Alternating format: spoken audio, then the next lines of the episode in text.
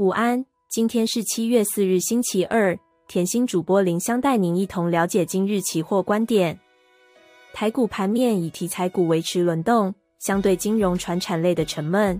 在美国科技股与费半转强，台股除靠航运双雄除息占戏份外，AI、光电、电子周边带头，电子指数测低后走高续摊在单要角，成交比重近六成五，带动台指如出一辙压回十日线与月线不破后走高。筹码上，美股再次翻扬。有利外资对台股的态度，外资期货多单连续小幅增加，现货短线价涨量增关系未变前有利反弹力道。技术上，目前日 K D 向上及 M A C D 收敛，五日线的翻扬，十日线走平续站月线之上，逐步吃掉六月二十六日缺口的上缘一万七千一百四十点位置。接下来想突破缺口去逼近前波高点，是要踩时间消耗空方势力，或者用空间突破。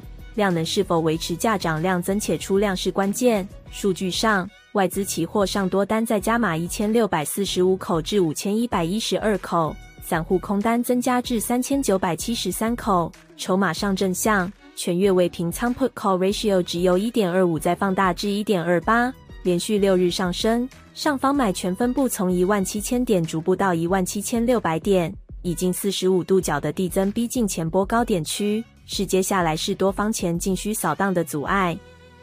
以上资讯仅供参考，投资人应独立判断、审慎评估并自负投资风险。谢谢收看，拜拜。